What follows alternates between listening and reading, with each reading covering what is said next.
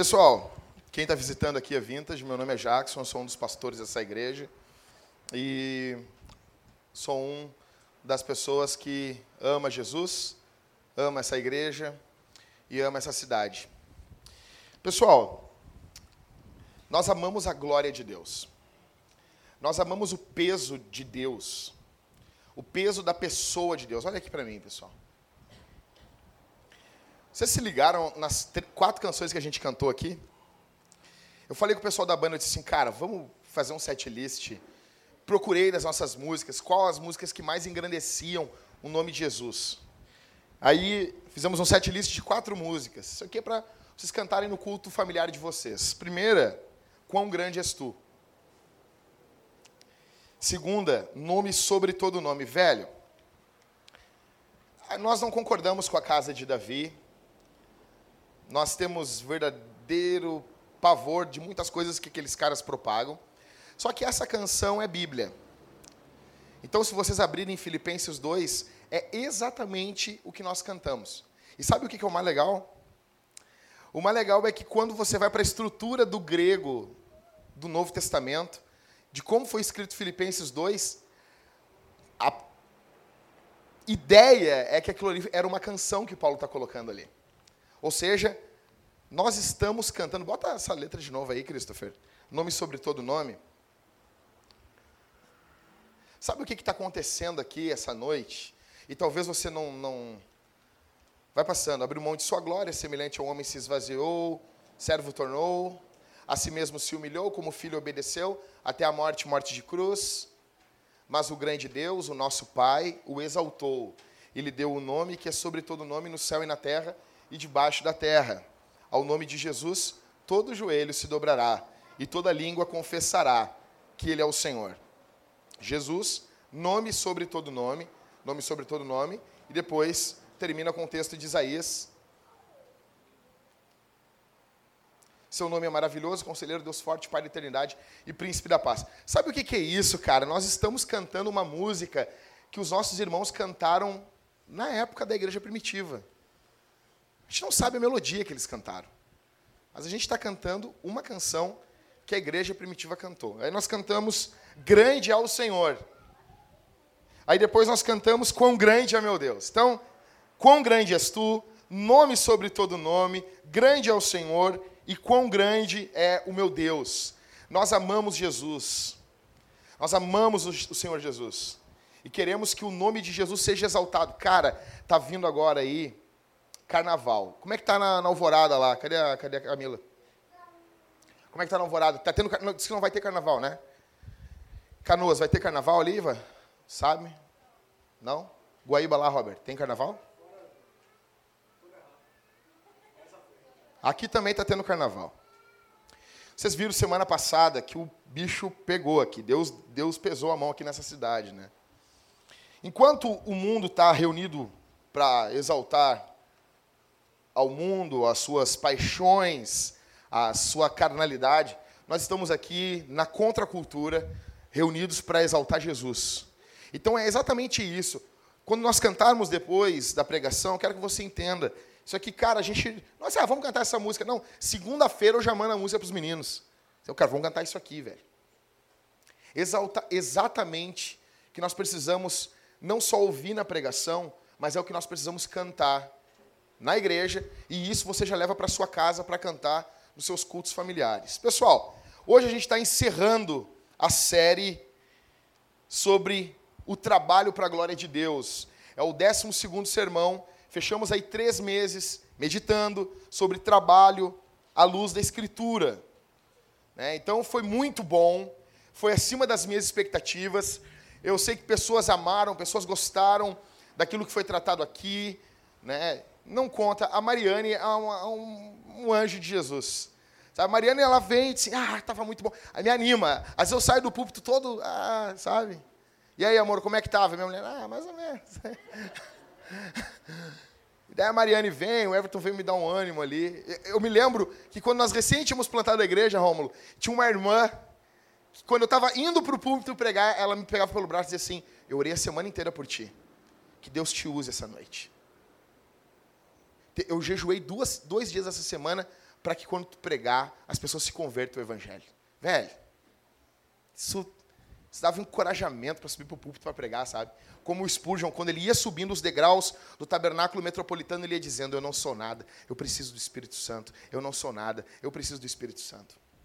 Então, hoje a gente vai encerrar essa série com a pergunta, respondendo a pergunta: o que é sucesso? O que é sucesso? Quer ter sucesso?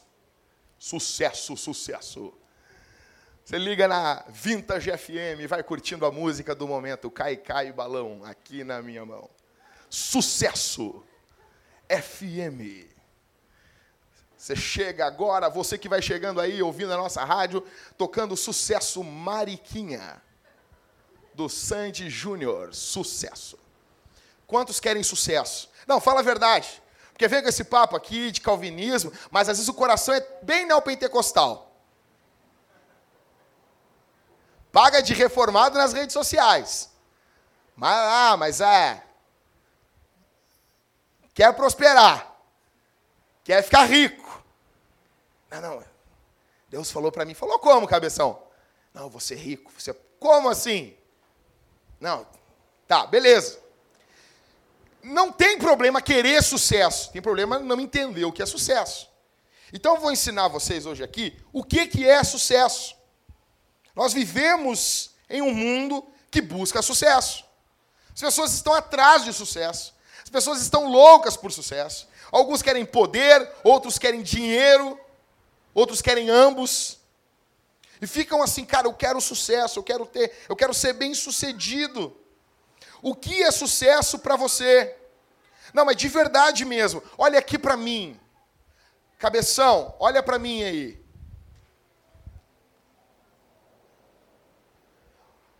O que que você está atrás mesmo? Não o que você confessa aqui na igreja. Não que você ora, às vezes, porque o Calvino vai comentando salmos, ele diz que às vezes a gente do coração está uma coisa e a gente ora outra.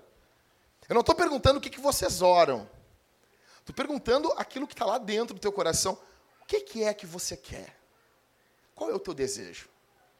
Você tem o desejo mesmo que Jesus seja exaltado? Que a igreja dele triunfe? Isso consome você? Não, não, sério mesmo. É uma pergunta retórica, não vai responder, mas me fala isso. Qual o teu desejo? Se hoje chegasse um gênio, Ismael, e dissesse: Tu tem um desejo, Ismael, que eu vou atender. Que é que tu pediria? Ricardo, qual seria o teu pedido? Um. Um. Rômulo, um pedido. Ninguém ia ficar sabendo.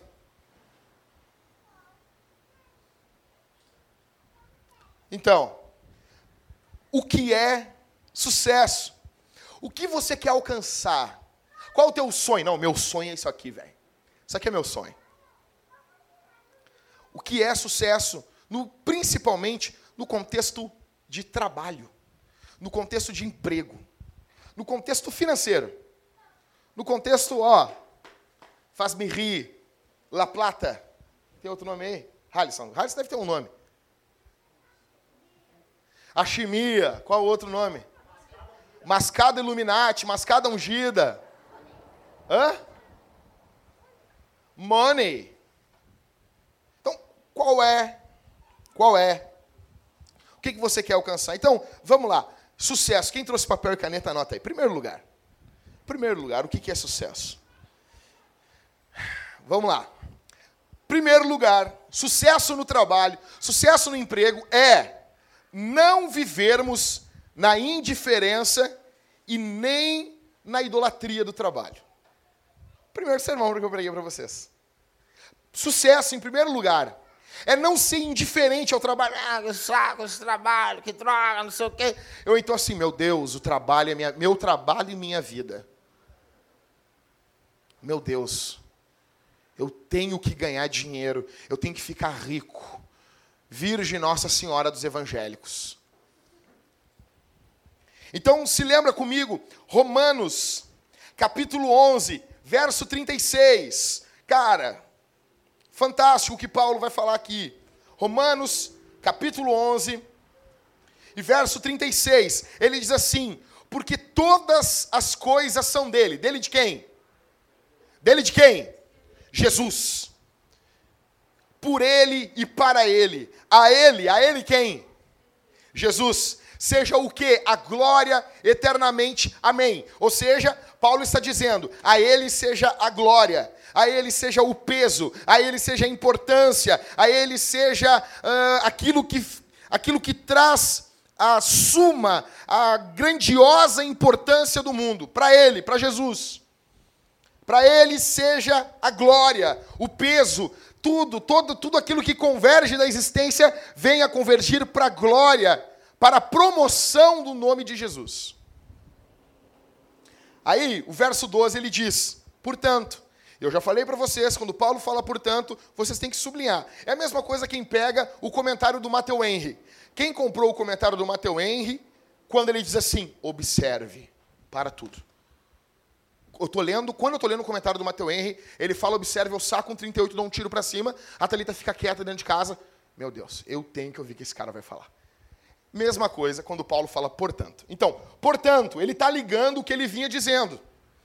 Irmãos, exorto-vos pelas compaixões de Deus. Esse cara é muito amoroso. Que apresenteis o vosso corpo como sacrifício vivo, santo e agradável a Deus, que é o vosso culto racional. Ou seja, adoração é colocar alguém em posição de glória. Depois, louvar e adorar essa pessoa com o sacrifício. Nós colocamos, caiu aqui um papel. Colocamos uma pessoa em posição de glória. Nós damos importância para uma coisa, para uma pessoa. Nós damos importância para algo. Depois de darmos importância para essa pessoa ou coisa, nós passamos a adorar isso. E essa adoração ocorre por meio de sacrifício. Por isso que a adoração Quer conhecer quem é o Deus de todo mundo, não só do crente? Veja para o que, que ele faz os maiores sacrifícios da vida dele. É simples. É muito simples. Por exemplo, tem cara que eles passam o ano inteiro comendo arroz, feijão. Mas ele tem, ele, não, meu Deus, não deixa o samba morrer. Que eu não entendo isso. Eles cantam morrendo, não deixa o samba morrer. Não deixa o samba morrer. Ou seja, ele tem que ter a, a fantasia dele de final de ano, para pular o carnaval. Vai entrevistar um cara desses aí, assim, não, Deus, aqui, ó, Deus que me perdoe, rapaz, mas eu como pão com ovo o ano inteiro, mas eu, mas eu vou sair na avenida. É o Deus dele. O Deus dele é essa bosta chamada carnaval. Ele faz sacrifício, ele pega uma coisa e coloca em posição de glória, depois ele adora essa coisa, e essa adoração se dá por intermédio de sacrifícios. Ou seja, você, sucesso, a primeira coisa é não adorar o trabalho, é não fazer do trabalho um Deus.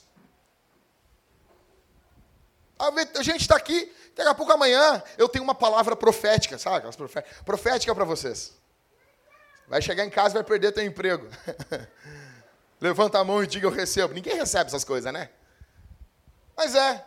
Talvez amanhã tu vai chegar em casa. Ah, e-mail do chefe no feriado. Ó, na quarta já, já chega, vai no RH e traz a tua carteira de trabalho.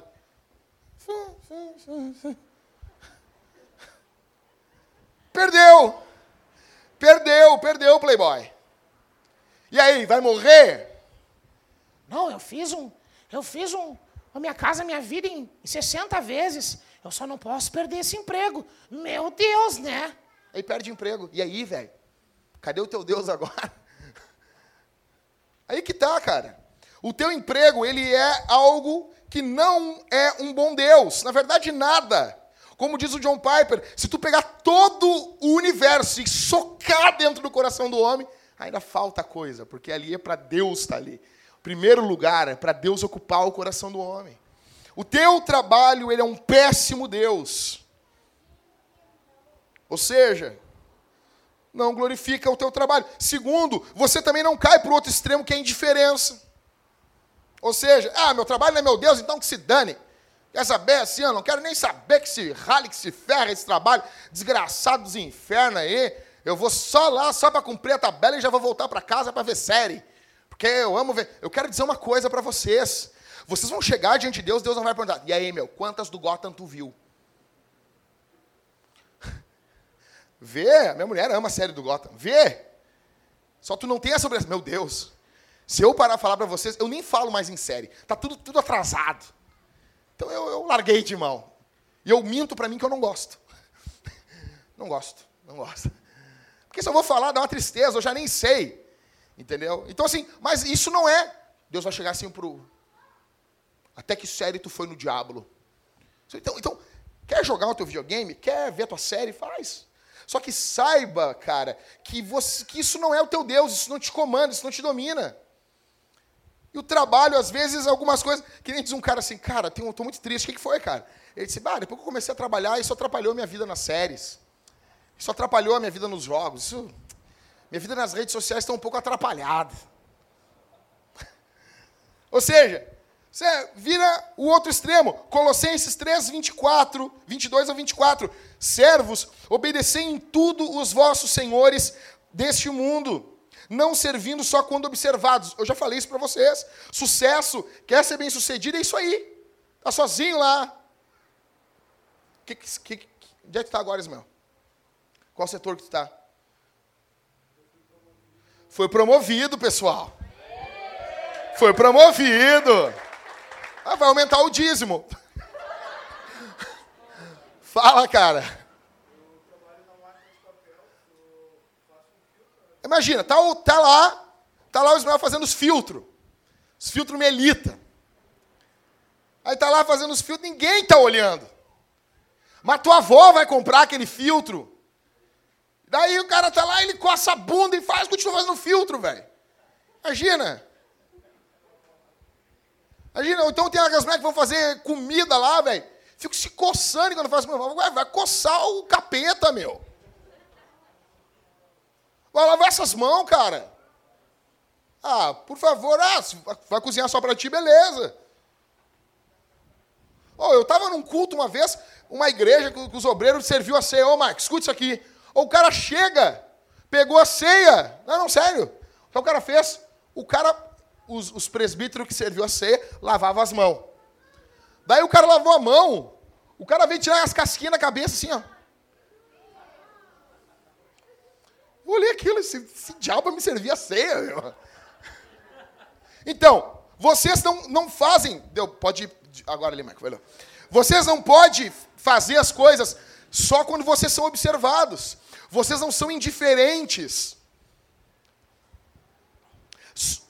Como quem quer agradar os homens. Verso 22 de Colossenses 3 mas de coração íntegro, temendo o Senhor. Ou seja, quando eu trabalho bem, não tem ninguém me olhando, o teu chefe, que é chato pra caramba, foi viajar. Sabe que, às vezes, eu confesso, quando meu chefe ia viajar, eu ficava feliz. Meu organismo liberava endorfina. Cara, eu tô indo lá, vou passar duas semanas viajando, já uf, era uma explosão aqui dentro. Mas, ou seja, meu chefe não está junto, vocês até podem ficar felizes. Mas vocês, não, eu vou fazer do mesmo jeito. Como se a cabeça dele, sabe, quem trabalhou em cobrança sabe. O cara fica sentado assim, ó. E tu fica de costa, meu. Tu não sabe se o cara tá te olhando. Às o cara assim, e aí, Jackson? Pô, 22 acionamentos. Já era quase meio-dia. Imagina, nunca ia chegar nos 70 sem acionamentos do dia. Então, é como se o teu chefe estivesse te olhando. Idolatria e indiferença são dois extremos perigosos no caminho da adoração a Jesus. Então, preste atenção. Minha pergunta para você é que você é tentado por um desses extremos? Tem alguém aqui, alguém aqui sendo tentado a adorar o trabalho? Meu Deus, esse trabalho. Meu Deus, isso aqui. A mulher faz muito isso. Trabalho é minha vida. Esse trabalho sou eu, isso é minha vida. Minha vida. Homem tem tudo que é lugar, mas esse trabalho aqui é minha vida. Suvacão cabeludo, assim. Meu trabalho é minha vida. Minha vida é esse trabalho.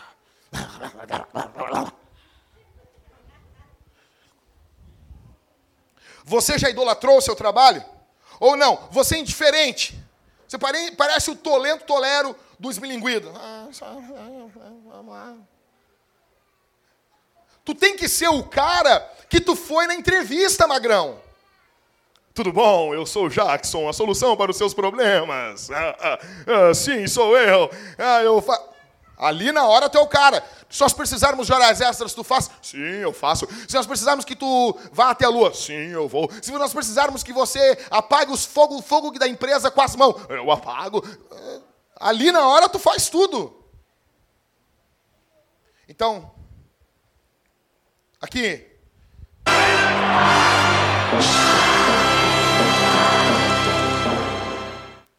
Isso é sucesso. Em primeiro lugar, isso é sucesso. Só volta agora, só volta. Isso é sucesso. Então, o que é sucesso? Não ser idólatra. É não ser indiferente. Então, a primeira coisa, anota aí. Não idolatrar o trabalho e não ser indiferente. Isso é sucesso. Ok? Segundo, o que é sucesso? É, cara, isso aqui, meu. Isso aqui, vocês têm que dobrar a atenção. Imagina agora umas fogos de artifício. E um cara botando um 30, não, 38 não, uma, uma Glock na cabeça de vocês e dizendo assim: "O sangue, presta atenção no que o pastor está falando agora". Com uma aba reta assim: "O sangue, presta atenção no que o pastor é isso agora. Presta atenção no que eu vou falar agora. Sucesso é não sermos definidos pelo que fazemos. Não é o que a gente faz que define a gente. Vocês não são o que vocês fazem. Vamos lá. Qual é a tua, a tua profissão, Jorge? A tendência é o cara dizer assim, cara, que, trabalha em quê? Eu sou motoboy. Filipes, são cozinheiros. Eu sou cozinheiro. Ricardo, o que, que tu faz no teu serviço lá? Tu é vendedor. Eu sou cuidador de site. Né? Tendência, a Dani, o que, que tu é, Dani? Eu sou doceira. Eu trabalho com. Eu sou professora. Né? É isso aí, né? E isso aí, às vezes, para as mulheres que, que não trabalham fora, isso traz uma, uma tristeza, assim. Pai, eu não sou nada. É, né? Bah. Esse é o. Mas, mas, tô louco, rapaz. Vai para lá. Está isso aqui para cá. O grande problema é que a nossa geração define as pessoas pelo que elas fazem.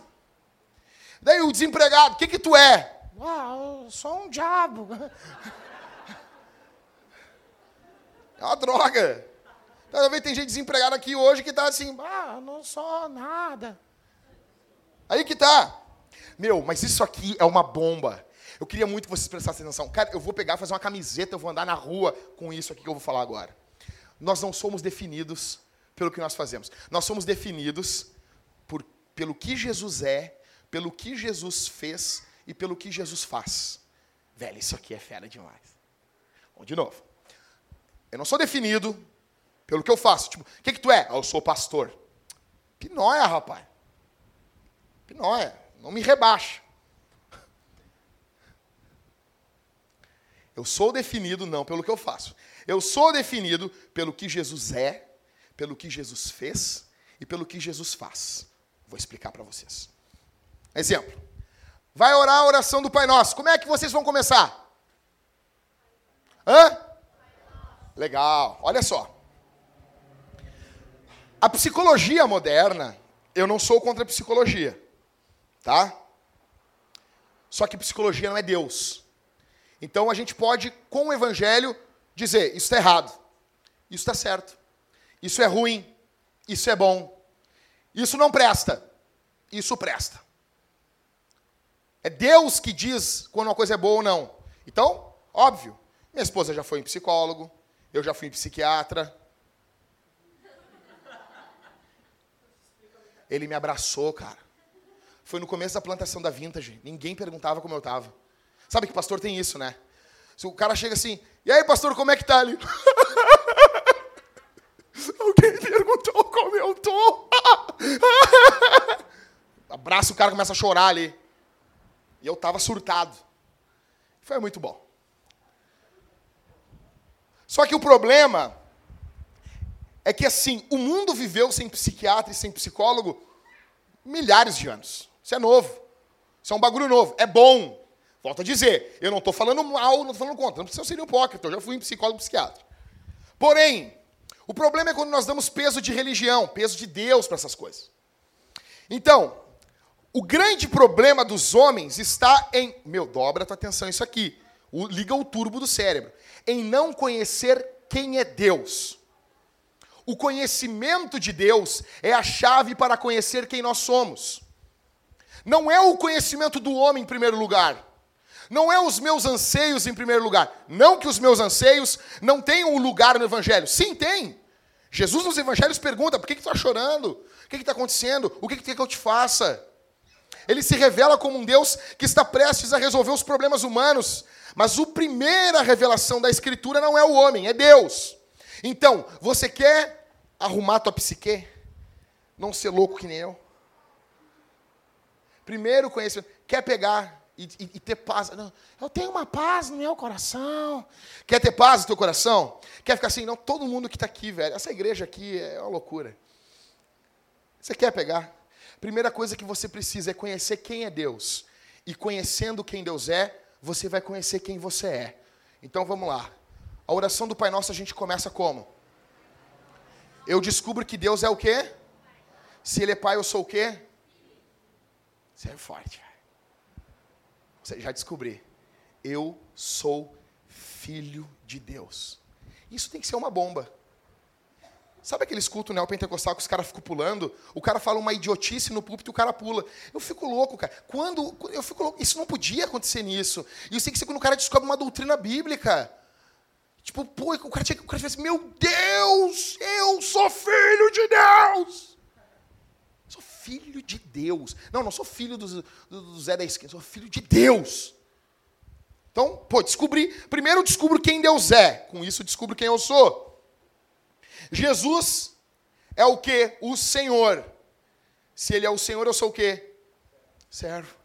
Sou servo de Jesus. Ó, quando eu descubro na Escritura, bah, o Jesus, o Senhor, pô, ele é Senhor, então eu sou servo. Estudando quem Deus é, eu descubro quem eu sou. Dá um glória aí, Sola. Não, dá um glória. Glória. Glória. Tem que bater e falar assim, glória. Você entende por que esse cara faz isso? Então vamos lá. Jesus é o cabeça da igreja. Eu sou a igreja, eu sou o quê? Sou o corpo de Cristo. Vocês entenderam isso aí? Vamos de novo, força. Usa o cérebro, vai. Deus te deu. Jesus é o cabeça da igreja. Vocês, vocês, estão, vocês concordam com isso, né? Se Jesus é o cabeça da igreja, eu sou a igreja. Eu sou o quê? O corpo de Cristo. Velho, tu tem noção do que é isso? Não, olha aqui para mim. Ser o corpo de Jesus é assim, onde Jesus, onde a igreja está indo, Jesus está indo. Onde os pés da igreja pisam, os pés de Cristo estão pisando. Vocês têm noção do privilégio que é isso? Velho, isso é mais violento.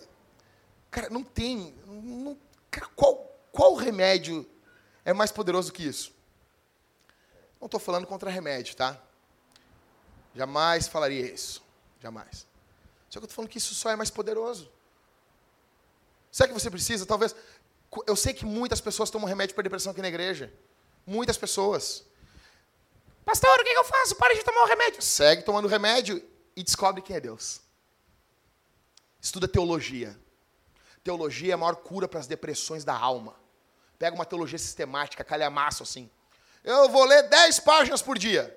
Isso vai dar, cara, se tu lê que nem eu, eu leio lentamente. Tu vai demorar uma meia hora. Dez páginas por dia. E segue tomando teus remédios. E vai estudar teologia, quem Deus é.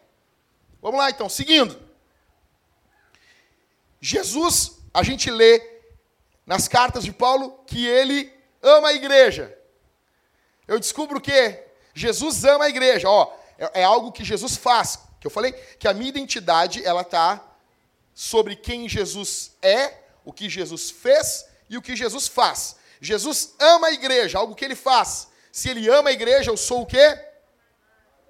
Louco, rapaz. O que, que eu sou? meu Deus, isso, meu Deus, tem noção? Eu sou amado por Jesus. Então, assim, velho, desculpa, ser motoboy, ser pastor, ser glosseira, ser professora, ser o diabo é pouca coisa, velho. A minha identidade está em quem Deus é, no que Deus fez e no que Deus faz, através do seu filho. Ou seja, eu sou amado. Vamos lá. O Espírito Santo santifica os crentes, correto? A gente aprende na Escritura que o Espírito Santo santifica os crentes. Se o Espírito Santo santifica os crentes, eu sou o quê? Santificado santo. Tem noção disso? Tu com essa tua cara de ego, Ivan, tu vai levantar de manhã, de manhã olhar, no, olhar numa coisa assim, eu sou santo. Sou santo. Tipo, santo. Entendeu?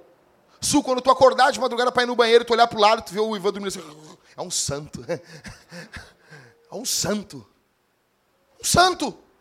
É um santo. Como eu falei semana passada na questão da reforma, tu acredita na intercessão dos santos? Óbvio.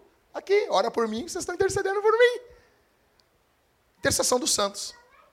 Santos. Segura as pontas aí, Dani. Por favor. Pelo amor de Deus. Misericórdia, mulher. Deus é o salvador dos homens, a escritura diz. Se Deus é o salvador dos homens, eu sou o quê? Eu salvo. Meu Deus. Meu Deus. Vamos lá. Tudo o que temos no mundo. O Everton ficou nessa coisa. Meu Deus, vou dizer, Deus tem uma bênção para ti. Óbvio que tem, cara. Só tu respirar. Deus é bênção. O que não é quer dizer que tu vai pegar, vai sair daqui, vai prosperar, vai ser o cara. Não. A probabilidade é muito grande que tu não consiga nada. Que tu te ferre. Mas tu seja um ferrado abençoado. Aí que tá. Se Deus é o abençoador, se tudo que a gente tem, diz a Escritura, tudo que nós, tudo que tem de bom vem do céu. Tudo. Tudo, tudo, tudo, tudo. Se tudo isso é bênção, Deus é abençoador, eu sou o quê? Sou abençoado. Sou abençoado. Sou abençoado. Sou bendito de Jesus. Sou bendito de Deus. Sou abençoado de Deus. Sou alvo das misericórdias de Deus. Ou seja, Jesus nos reconciliou com Deus. Doutrina da reconciliação. Se Jesus me reconciliou com Deus, eu sou o quê? Reconciliado. Eu não toma de briga com Deus. Posso chegar diante de Deus por causa da roupa de Jesus, como diz Paulo, vocês se vestiram do novo homem. Deus olha de duas formas para a humanidade: Adão e Jesus. Quando nós estamos longe do Evangelho, sem Cristo, sem a Bíblia, sem Escritura, sem o Espírito Santo, sem o Pai, a forma como Deus nos olha é como Deus olha para Adão. O primeiro Adão, o homem que botou o pecado no mundo. Deus está nos olhando com ira. Deus está nos olhando com furor, com seus olhos como chama de fogo, como o Apocalipse apresenta. Só que quando nós estamos em Cristo, Deus olha para nós como Deus olha para Jesus. Então, quando Deus fala para Cristo, esse é meu filho amado, em quem eu tenho prazer, isso Deus está falando para a sua igreja. Isso é graça. Isso é favor não merecido. Nossa identidade não está definida com base no que nós fazemos, mas sim com base no que Jesus é, fez e faz. Como você se enxerga aqui essa noite? Se hoje você perdeu o seu emprego, a sua identidade se desmorona, isso te anima ou te deixa para baixo?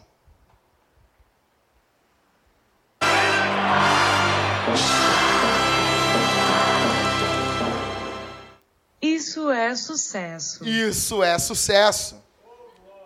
Entendeu? Então, nós já aprendemos que, ó, não idolatrar o trabalho, não ser indiferente ao trabalho, é sucesso. Nós aprendemos já que o trabalho não define a nossa identidade, o que define quem nós somos é Jesus. E isso é o quê? Sucesso. Terceiro, sucesso é trabalharmos para Jesus. Colossenses de novo, esse texto de Colossenses foi a base da série. Colossenses 3, do 22 ao 24. Vamos lá. Escravos, obedecei em tudo os vossos senhores deste mundo, não servindo.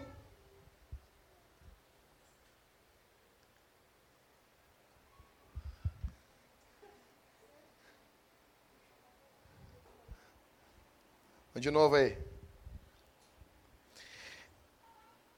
É que as crianças elas me sacaneiam. Eu começo a falar, elas falam. Aí eu paro, elas param. Daí eu começo a falar, não, porque o Senhor Jesus. Daí eu paro, elas param.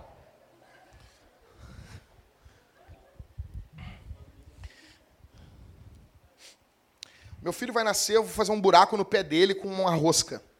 E vai ter uns buracos no chão, eu vou prender ele. Mas é capaz da criança ficar assim, ó.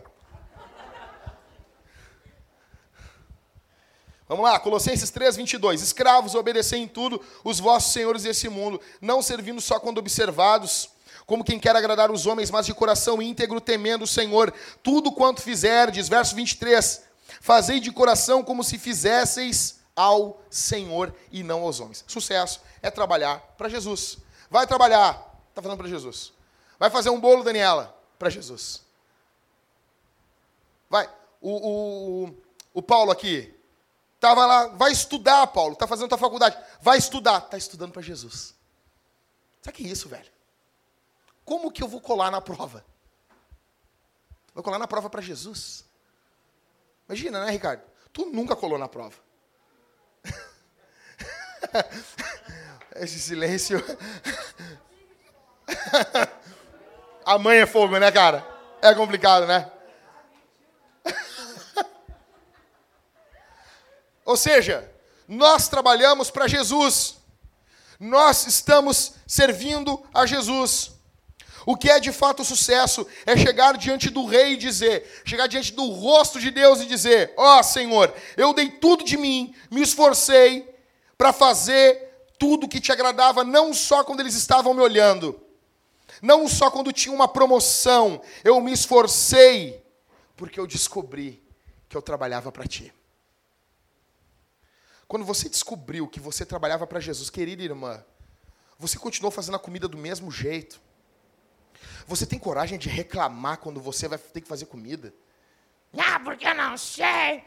Eu cansei de ver isso, velho, da onde eu venho. Porque tem que estar tá decidindo o que faz comida, não sei o quê. A mulher tem que. Cansei de ver minha família fazendo isso. Como é que é quando você descobriu, mulher, que tudo que você faz dentro de casa é para Jesus. Em primeiro lugar, antes de fazer para o teu marido, minha irmã, é para Jesus. Então, assim, quando tu tá com essa boca, sabe, reclamando, murmurando, tu está reclamando de Jesus. É para Jesus que tu está fazendo isso. Quando faz o trabalho mal feito, faz como lixo, ah, fazer para me ver livre logo, é para Jesus. Por que, que um músico cristão ele tem que cuidar? Ele que ele trabalhe na noite, ele tem que cuidar o timbre do instrumento dele. Porque, em primeiro lugar, é o ouvido de Deus que vai ouvir. Por que a gente tem que cuidar, cara, como que está tudo que nós fazemos, tudo, tudo, tudo? Porque é para Jesus. Em primeiro lugar, é para Jesus. Ou seja, não é o fim que determina, mas sim o dia a dia. Isso é revelado na fidelidade. Ou seja, quando você trabalha para Jesus, você trabalha para Cristo, você trabalha para quem é Jesus. Velho, sucesso para você é ser fiel. Sucesso para você não é ser o cara. Talvez, velho, alguém vai te dar uma rasteira e vai conseguir a tua promoção. Vai fazer o quê? Beicinho? Vai dizer que Deus é, é, é injusto? E o cara aí, ó, fica puxando o saco do chefe aí, ganhou. E aí? Não era para ti? Ou, ou vai dizer que Deus olhou do céu assim, pá, não consegui promover ela. Daí Deus vai dizer, meu Deus, o chefe me ganhou. Eu estava puxando, esse é, o, esse é o, o Deus arminiano, né? Eu estava puxando daqui, eu estava me esforçando aqui, mas ele conseguiu. Que droga. Puxa vida. Não consegui. É. Deus, é, Deus estava. Deus disse: Meu Deus, me ajuda. Não, cara! O que, que diz a Escritura? Operando eu, o Arminio apresenta, eu. Não, se Deus disse assim, ah, mas a vontade de Deus pode ser resistida? Sim, certo momento. Nós estamos resistindo à vontade de Deus todos os dias. Tá? Então, graça irresistível não é isso. Ou seja, você pode resistir à vontade de Deus? Pode. Deus manda não matar, os caras matam. Deus manda não, não estuprar, os caras Deus manda não roubar, os caras roubam. Deus manda não cobiçar, os caras cobiçam. São a vontade preceptiva, preceitos. Essa vontade, ela é quebrada todos os dias. Por isso que ele diz, oh, oh, Jerusalém, eu quis te juntar como aquele que junta o agalinho e seus pintinhos. Essa vontade é quebrada todos, todos os dias. Só que vontade decretiva, não tem como a gente impedir. Quando ele diz, ó, Jesus vai salvar a humanidade, vai salvar a igreja. Deu, a igreja salva. Não tem como impedir. Ou seja, ele diz assim, não, é o seguinte, Jesus vai voltar. Está lá no Apocalipse. Sabia disso aí, né? Sabia que Jesus vai voltar, né? Eu já li o final da história, cara. É muito legal, Deus vence. Ou seja, Jesus vai voltar, não tem como impedir. Fazer o quê? Vai ficar na frente com, a, com, a, com um cargueiro ali, feito de garrafa pet do Greenpeace? Vai fazer isso? Não vai. Vontade preceptiva e vontade decretiva. Ele decretou, vai fazer. Então, se, se o teu trabalho aconteceu qualquer coisa, é porque Deus não quis. Você pode ter paz. Quando Deus é soberano, a gente tem paz. O arminianismo é uma heresia? Não. Mas se for levado às últimas consequências, cai em heresia. É que normalmente as pessoas acabam não usando argumento lógico, então tu vê, não, ele é um cristão verdadeiro, ele nasceu de novo. Mas por que é muito bom ser calvinista? Sabe por quê? Sabe por quê? Porque, cara, Deus é soberano. Você, cara, eu estou tranquilo, tenho paz. Não é que você não vai trabalhar. Não, pelo contrário. Ao saber que Deus é soberano Deus trabalha por intermédio da igreja, velho, é eu aqui. Só que você tem paz. Um calvinista angustiado é uma contradição ambulante. O cara é calvinista, eu creio nas doutrinas da graça. Ai meu Deus, e agora? Ai, eu estou nervoso. Entendendo? Então, sucesso é isso. É sermos fiéis. É trabalharmos para Jesus. Quando você descobriu que você trabalhava para Jesus, isso mudou o que em você? Ao acordar de manhã, entendeu? Que horas tu acorda lá, Pri? Hã? Tá dormindo mais agora, Priscila. Tu disse que acordava às cinco. Então, seja, acorda às seis da manhã. Eu estou indo trabalhar para Jesus. Ou seja, trabalhar para Jesus é o que, Christopher?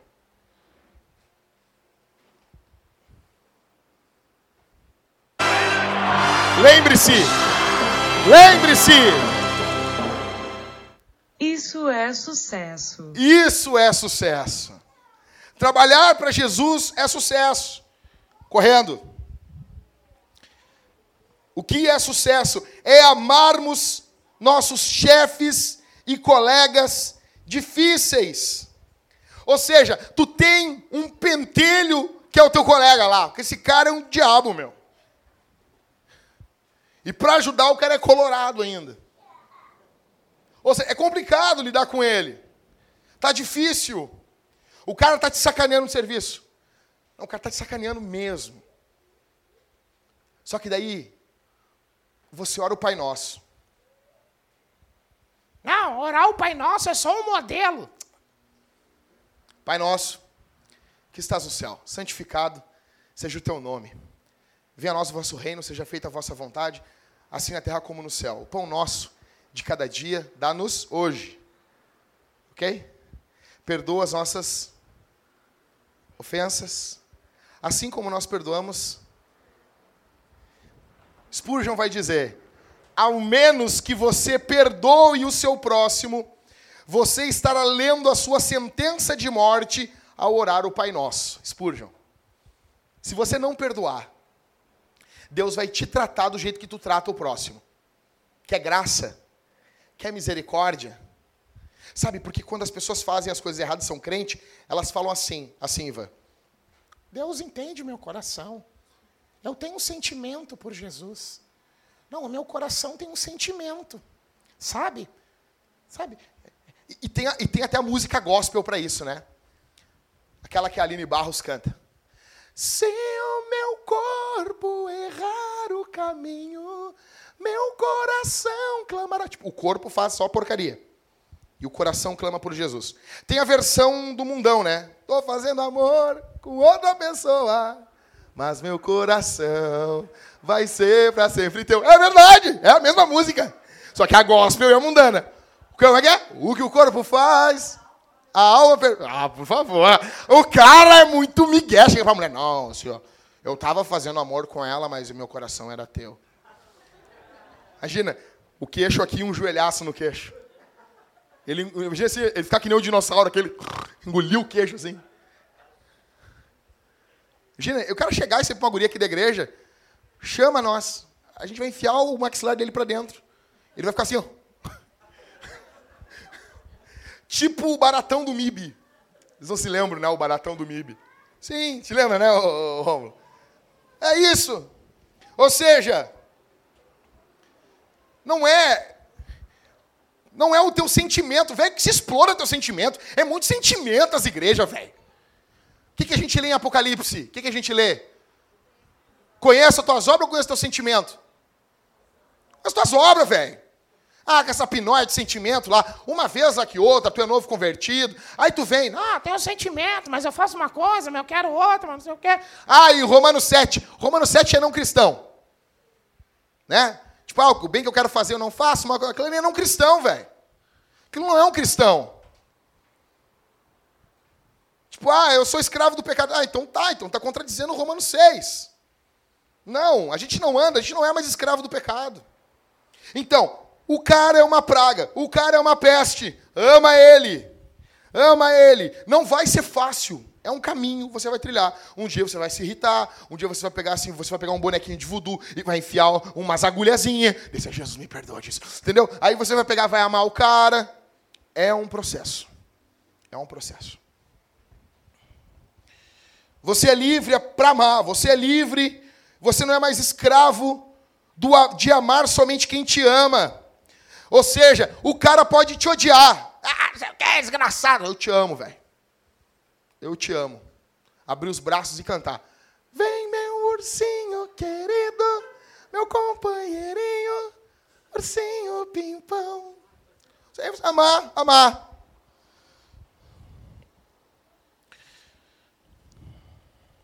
Deus reproduz em você a forma como você se relaciona com o seu próximo.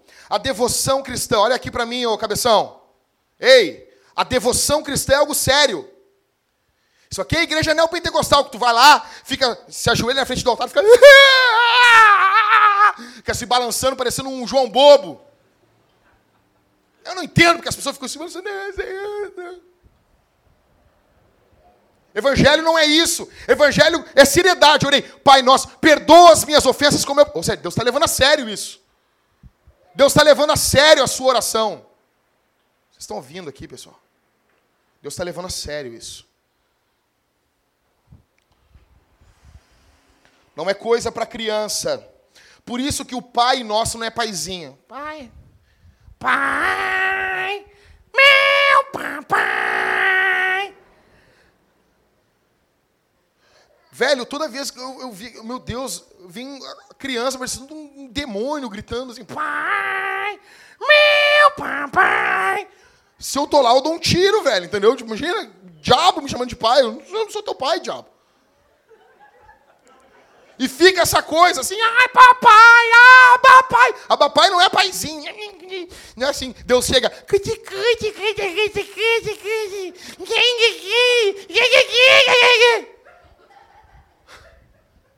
Fico louco com isso, cara. Infantilizam Deus. Ah, Deus, eu só queria um abracinho agora. Abraçar um cacto, rapaz. Olha só a oração do Pai Nosso, vê se isso aqui criança tem como fazer. Pai Nosso que estás no céu, santificado seja o teu nome. Ou seja, eu quero viver de um jeito que o teu nome seja santificado, seja mostrado para o mundo. Venha a nós o vosso reino, seja feita a vossa vontade, assim na terra como no céu. O pão nosso de cada dia dá-nos hoje. Perdoa as nossas dívidas, assim como nós perdoamos os nossos devedores. Não nos deixeis cair em tentação, mas livra-nos do mal, pois teu o reino, o poder e a glória para todos sempre. Amém. Tu acha que isso aqui é coisa infantilizada? É coisa bobinha? Isso aqui é coisa que alguém sabe o que está orando. E Deus está levando isso a sério. Como é que está o teu serviço, campeão? Você está tendo problema lá? Como é que está? Você está sendo liderado por um idiota? Teu chefe é um imbecil? Seus colegas estão tramando contra você? Ame eles. Porque Lembre-se! Lembre-se! Isso é sucesso. Amar o chefe e os colegas é sucesso. Em quinto, estou terminando. O que é sucesso? É mantermos o equilíbrio entre família, trabalho e igreja. Colossenses 3, 23. Tudo quanto fizerdes, fazei como o Senhor. Ou seja, manter o equilíbrio entre família, igreja e trabalho. Não vem com esse papo assim. Não, não, Jackson, é que assim, vou te explicar. Eu preciso me focar. Compra um telescópio. Te foca. Não, eu, te, não, eu tenho que me focar uma coisa. Eu tenho que me focar na minha família. Eu quero dizer uma coisa para vocês. Não, eu não vou no culto porque eu tenho que dar atenção para minha mulher. Tu quer pagar a tua de bonzão, velho. Tá entendendo? Ah, não, eu não vou porque eu tenho que dar atenção para o meu filho. Não, igreja não é problema. Ou então ao contrário. Não, eu não vou poder te dar atenção porque eu tenho que dar atenção para a igreja. Também não. É três responsabilidades. Na verdade é uma. É como eu disse para vocês, é ser discípulo de Jesus. E isso se desmembra em trabalho, igreja e família. E tem como cuidar dos três. E tem como se dedicar para os três. Uma coisa não atrapalha a outra. Uma coisa não impede a outra. Colossenses 3, 23. E tudo quanto fizerdes, fazei como se fosse para o Senhor. Você tem uma obrigação ser discípulo de Jesus. Naquela, nessa pregação eu falei para você sobre fidelidade, depois frutos e sem idolatria. Ou seja, olha, cada área você olha o mínimo que tem que fazer naquela área. Se conseguiu cumprir o mínimo, está sendo fiel. Vê se pode produzir mais. Aí são mais frutos. Só cuida para não ir mais, mais para os mais frutos, para você não cair na idolatria. Simples é mantermos o equilíbrio entre família e igreja. Isso é sucesso. Minha pergunta para você aqui essa noite: você está conseguindo manter o equilíbrio entre suas responsabilidades?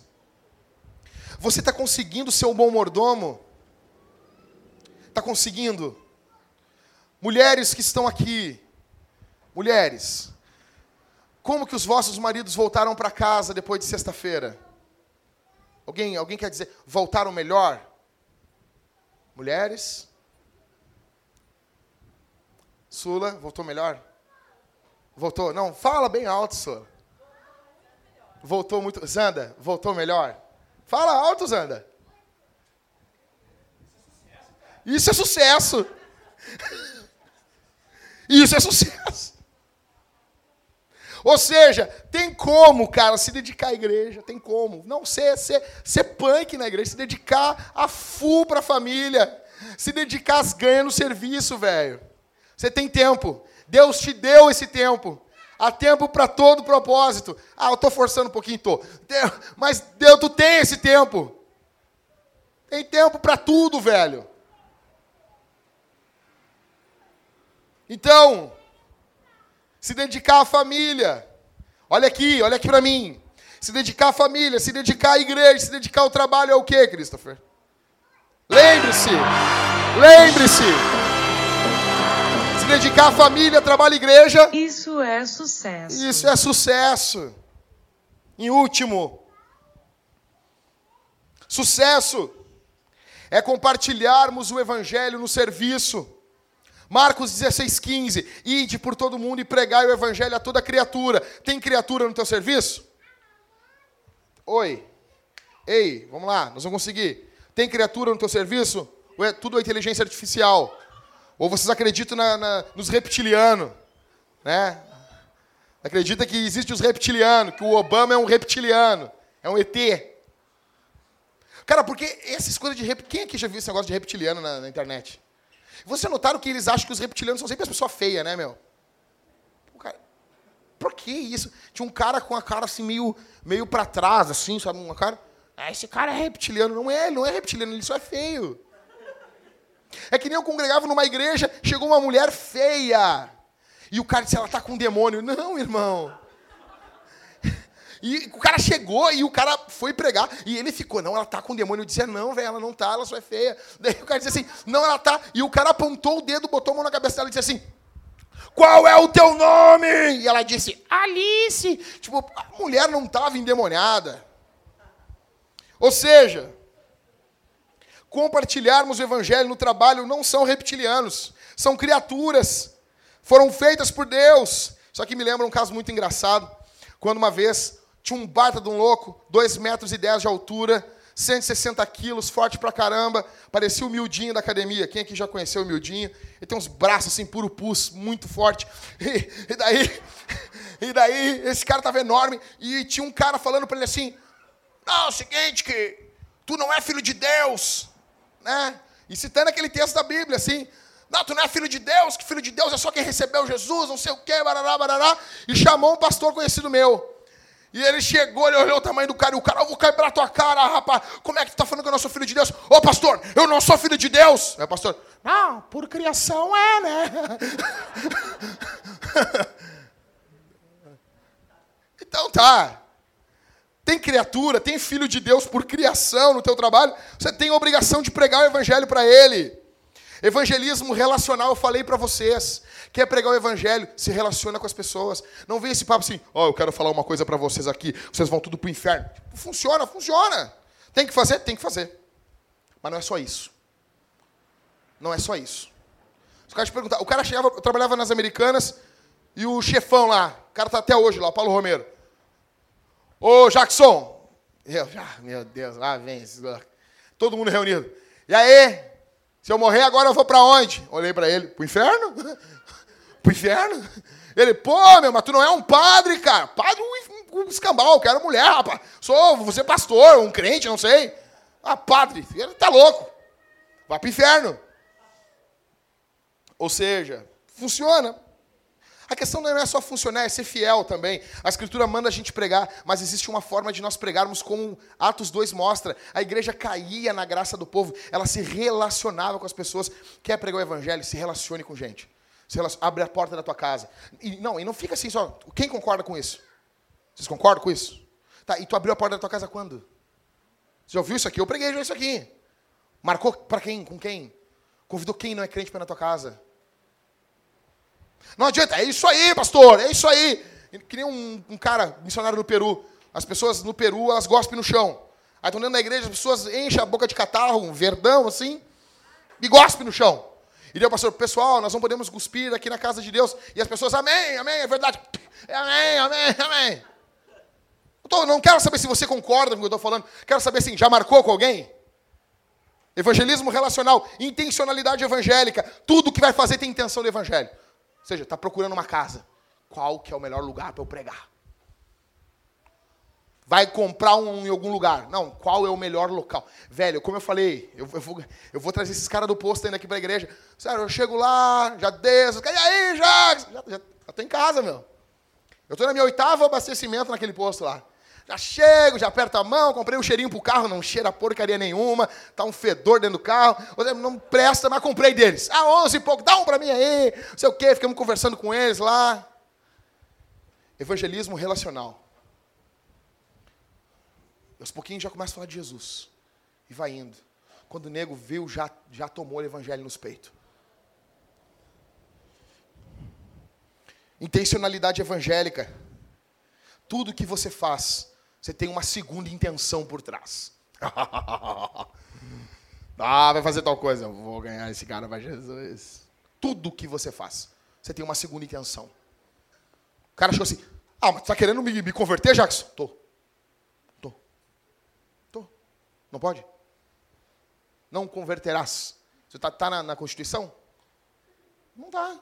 Ou seja, Outra coisa, conversão à igreja antes de conversão a Jesus. Cara, eu tô lendo as confissões de Santo Agostinho. Cara, Santo Agostinho basicamente se converteu primeiro à igreja do que a Jesus.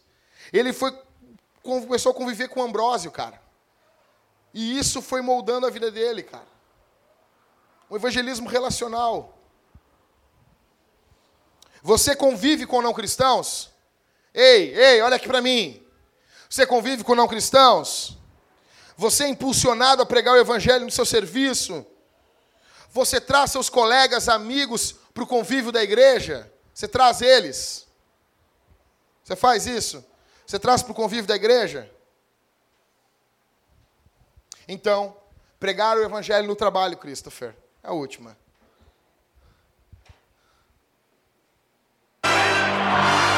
Lembre-se, pregar o evangelho no trabalho. Isso é sucesso. Isso é sucesso.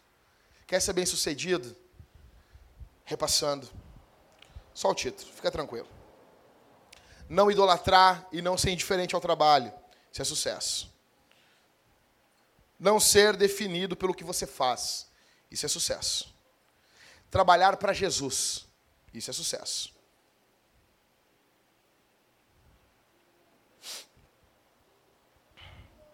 Amar o seu, chefe, o seu chefe, os seus colegas. Isso é sucesso. Manter o equilíbrio entre família, trabalho e igreja. Isso é sucesso. Compartilhar o evangelho no trabalho. Isso é sucesso. O principal pecado que eu quero aqui demolir aqui com a pregação do evangelho é quando você pauta o seu sucesso não na escritura, mas no mundo.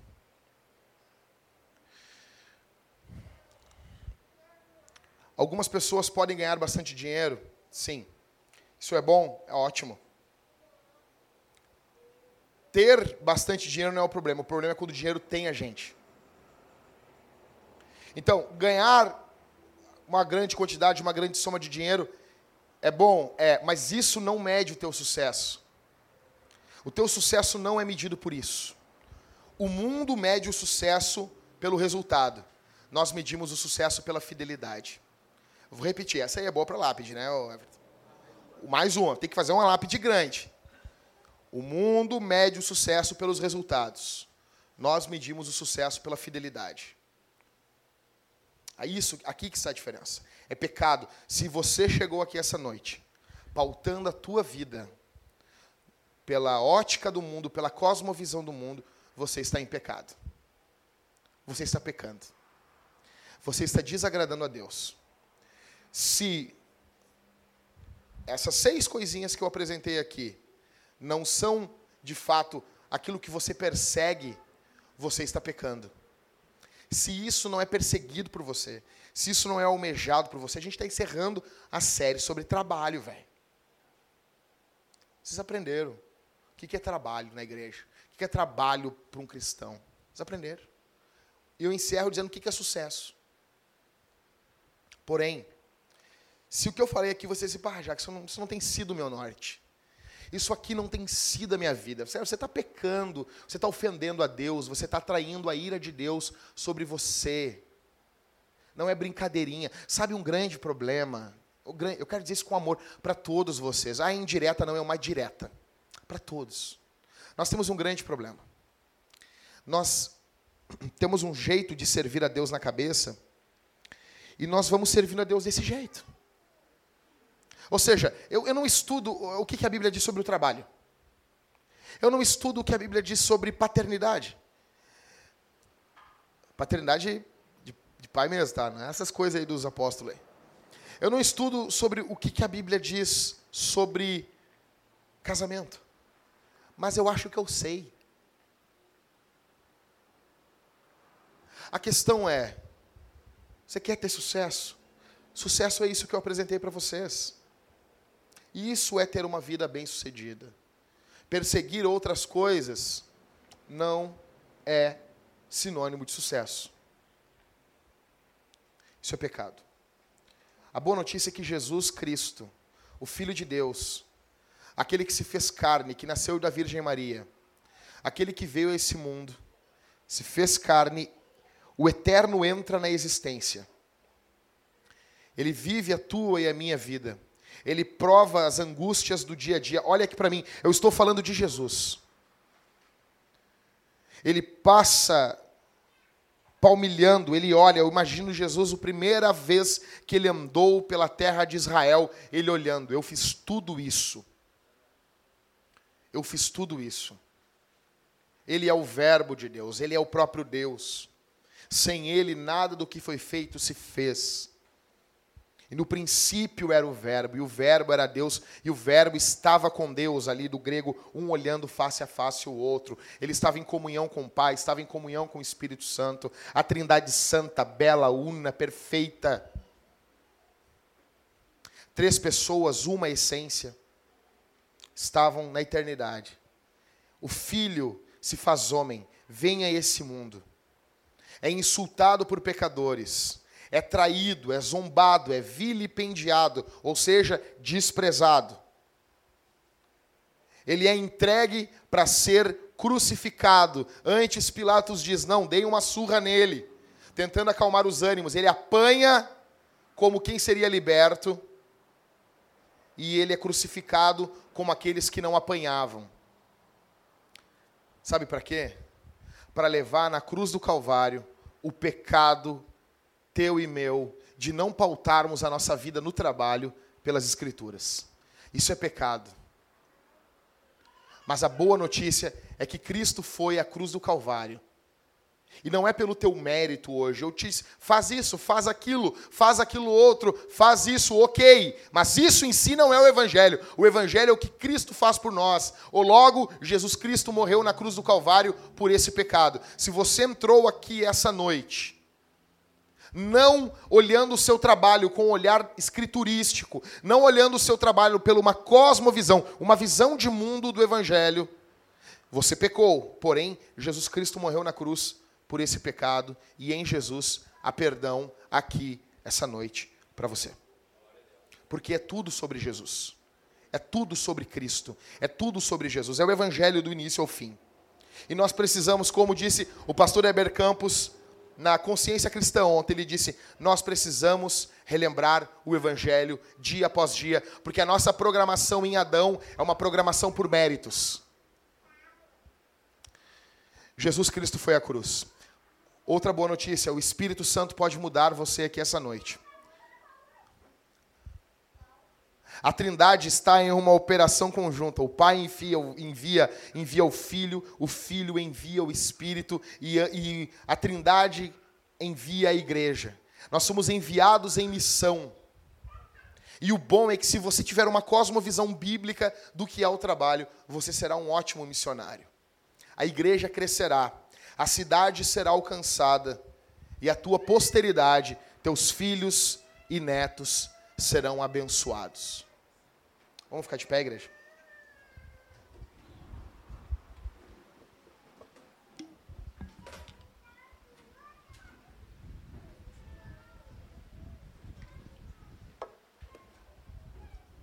Eu quero orar por você. Eu peço que você feche os seus olhos nesse momento.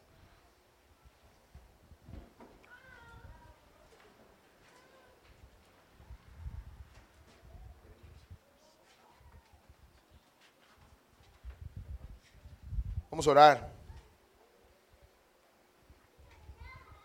Feche os olhos, por gentileza, igreja. Vamos orar todos nesse momento. Pai, obrigado pela tua santa palavra. Obrigado pelo teu santo evangelho. Obrigado, Senhor, porque o Senhor nos chama para vivermos uma vida integral para o Senhor. Obrigado pela palavra que nós ouvimos aqui, Senhor. O Senhor sabe que eu sou um, um pregador falho, um pregador limitado. Eu preciso muito da, do teu auxílio, da tua ajuda. E eu não tenho como convencer os teus filhos, mas a tua palavra tem. Se enquanto eu pregava aqui essa noite, se enquanto eu ministrava a tua palavra, alguém foi impactado, ofendido, foi, foi sacudido, Senhor, Peço que essa pessoa seja seja alcançada pela obra do teu espírito. No nome de Jesus. Peço-te que estendas a tua mão. Peço-te que o Senhor venha a nós, estendendo sua poderosa mão. Que nós possamos olhar o trabalho e olhar o sucesso numa perspectiva bíblica e não numa perspectiva mundana. Nós não somos medidos pelo aquilo que nós produzimos, nem aqui na igreja, Senhor. Nossa igreja é medida pelo Senhor e não pelos nossos números e não pelos nossos feitos e realizações. É tudo sobre o Senhor Jesus. Obrigado, Senhor. Obrigado porque isso tira de nós um peso enorme das nossas costas. Obrigado porque isso tira de nós um fardo enorme. Muito obrigado, Senhor.